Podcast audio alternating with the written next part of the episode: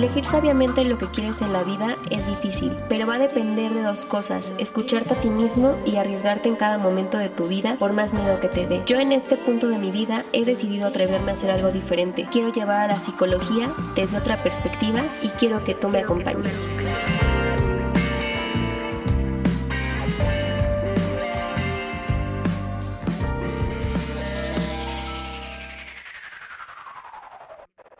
Hola, bienvenidos una vez más a un capítulo nuevo. Yo soy Deni Yasna. ¿Cómo se sienten hoy? ¿Qué tal marchan sus días? Antes que nada, quiero enviarles un saludo a esas personas que se unieron esta semana y me están escuchando desde Guerrero, en Acapulco de Juárez y Analco. Oigan, justo esta semana se cumple un mes desde que subí mi primer episodio, mi primera vez. Si no lo has escuchado, te invito a que lo escuches, ya que hablo un poco acerca de quién soy y de qué trata este podcast.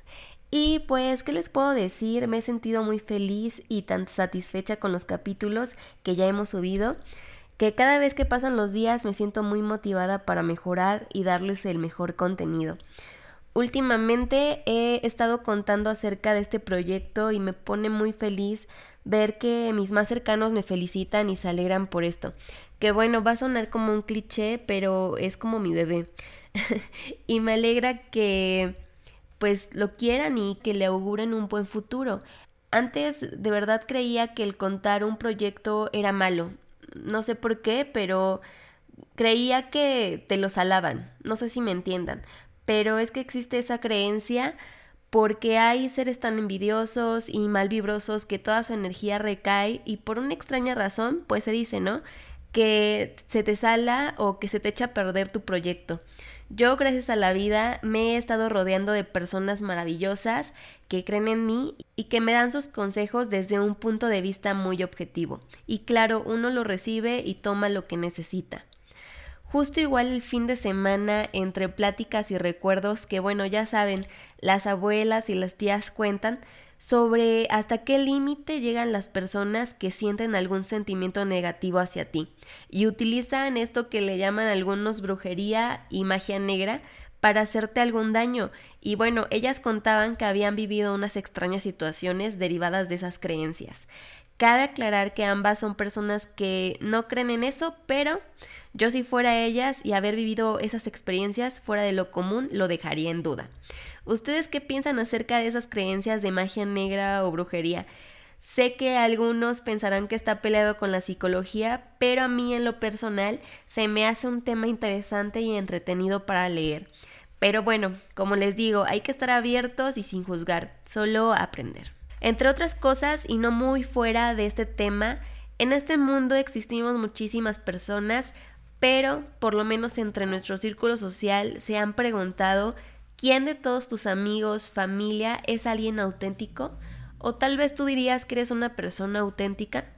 Bueno, primero para entender, auténtico quiere decir que es algo verdadero, o sea, una persona que se deja ver sin ninguna máscara, ni por quedar bien, ni por nada. A lo que muchos de nosotros podríamos decir que es una persona pues no hipócrita, que por cierto, esta palabra hace referencia a que en la antigua Grecia se les decía así a los actores, que con el tiempo esto se fue transformando y lo adoptaron para decir que las personas fingían ser personas que no eran. Qué fuerte, ¿no? Pensar que desde aquellas épocas el ser humano tiene que fingir para agradar a alguien. Y bueno, ¿Quién de ustedes no lo ha hecho? Ya sea para quedar bien con la novia, con la suegra, el maestro, yo qué sé. Pueden ser muchas situaciones. Y aquí va una pregunta que me gustaría saber qué piensan. ¿Creen que en pleno 2019 es más fácil o es más difícil ser uno mismo? Déjenme su comentario en el post que voy a subir en Instagram. Ante todo esto, sí existen muchos factores externos que evitan que podamos mostrarnos tal y como somos. Pues, ¿qué nos enseña la sociedad? Primero que nada, restricciones. Algunas normas que digamos que están bien, pero sobre todo dejamos de ser felices por él. No seas cantante porque te vas a morir de hambre. Un título te va a hacer alguien y te va a hacer alguien exitoso. Debes de ser médico como tu padre y tus tíos. Todas esas creencias nos hacen aún más difícil ser auténticos porque nos generan miedo ante esas creencias. pero sobre todo nos da miedo descubrirnos y enfrentarnos a quien sea. Y sobre todo, y creo que es el temor más grande, que no seamos aceptados. Y bueno, ¿desenmascararse será una tarea fácil? Pues verán, con lo siguiente nos podemos dar cuenta que nos hace falta conocernos para ser realmente auténticos. Y primero que nada, reconocer que no somos perfectos. Y es ese tipo de persona que se la pasa camuflando sus defectos y sus debilidades, con el fin de creer que tiene él el control y que sean respetados. Y claro, lo suyo, lo suyo es no ser vulnerable. Y tampoco asumir errores está en su vocabulario. Pero sobre todas las cosas, piensa constantemente que ser el mismo provocará que le miren mal o que lo rechacen. Pero saben, ser auténtico implica más allá de hacer lo que se te pegue la gana sin importar qué digan de ti. Ser auténtico es tener autoestima, es tener autoconocimiento y me refiero a una conciencia realmente profunda de saber quién eres, qué quieres, hacia dónde vas, qué quieres lograr. Y de una vez te digo que no es fácil, así de la noche a la mañana. Y sí, vas a sentir mucho miedo cuando descubras tu verdadero yo, pero ¿Sabes? Si no lo intentas, si no te detienes y practicas esa conciencia plena, lo único que estarás perdiendo es ser feliz y sentirte a gusto contigo mismo. Y recuerda, durante este proceso de autoconocimiento y descubrimiento, que nunca le vas a caer bien a todo el mundo y que no a todo el mundo le va a gustar lo que haces o lo que a ti te gusta. También te sugiero que elimines todas esas ideas de que los errores son algo de lo que tenemos que avergonzarnos. ¿Y por qué no? Tomar los errores como una oportunidad para hacer las cosas mejor, para aprender. Por ejemplo, si tienes un proyecto en mente, no lo dejes ir por nada en el mundo. Aunque no crean en él, si de verdad es lo que quieres y lo que haces por pasión, verás que tarde o temprano eso tendrá éxito. Te lo digo porque sé lo que se siente. Pero toma esa emoción y lánzate, porque para ser auténtico también tenemos que creer en uno mismo. Así que no tengas miedo de intentarlo porque puede que te estés perdiendo de oportunidades que te van a cambiar para bien. ¿No te gustaría sentirte empoderado, con un dominio y un control en tu vida? ¿Qué tal si hoy que estás escuchando esto, tomas la decisión y comienzas a descubrir tu autenticidad? Algo que dice mi hermana es que entre más grandes nos hacemos, más sabios somos. Y sí que tiene razón. Por eso cuando nos hacemos adultos nos cuesta tanto entender a las generaciones nuevas. Y qué padre sería poder encontrarnos con nuestro yo sabio de 70 años y que nos contara y advirtiera cada uno de nuestros aciertos y nuestros errores. Pero, como eso no puede pasar, nos tocará imaginar y el día de hoy les dejaré un ejercicio que les ayudará si tienen ahorita un problema muy específico, alguna preocupación o te sientes totalmente descontento con tu propia vida. Presta mucha atención o repite el audio hasta que te quede claro el ejercicio. Nos vamos a imaginar que han pasado unos años. Ustedes pónganse la edad que quieran. Vamos a trabajar esa imaginación y si mientras escuchan este audio pueden cerrar los ojos, les será aún más fácil imaginarse. ¿Ya te estás visualizando? ¿Te ves diferente físicamente? El paso de los años ya te ha cobrado factura.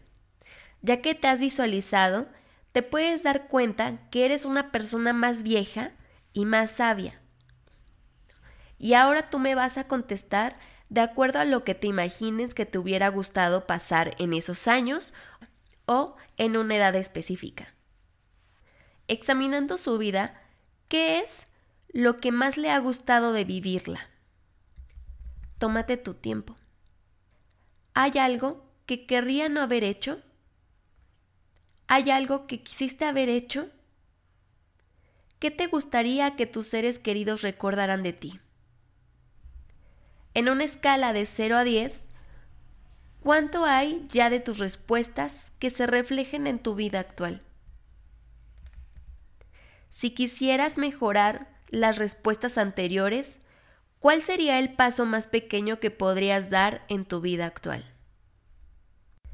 Ojalá te haya gustado este ejercicio y si quieres que siga compartiendo más ejercicios como este, házmelo saber y también me gustaría saber qué concluyeron de este ejercicio, si les ayudó o no. Yo los leo. Entonces, ya lo sabes, ser auténtico también es cuestión de disciplina, de practicarlo diario, de reconocer qué máscara te pones para agradar a los demás y va a llegar un punto que hasta las personas van a empezar a darse cuenta de esos cambios y de inmediato vas a ser respetado. Tal vez a unos no les agrade porque se van a dar cuenta que realmente dices y haces las cosas por pasión y no por ser uno más.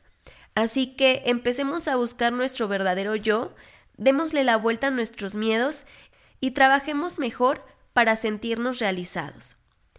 Y solo para recordarles que ya estoy en Instagram como Self-Tal Podcast, así todo junto. Síganme porque estaré subiendo contenido también para que vayamos creciendo y podamos compartir muchas opiniones. También en Facebook estoy como ST de psicología. En Google Podcast como Self-Tal Podcast, también todo junto. Y una vez más, yo soy Denis Yasna y te agradezco por haberme escuchado el día de hoy. Deseo que tengas un hermoso día, tarde o noche. Un abrazo de donde estoy para donde estás. Hasta pronto.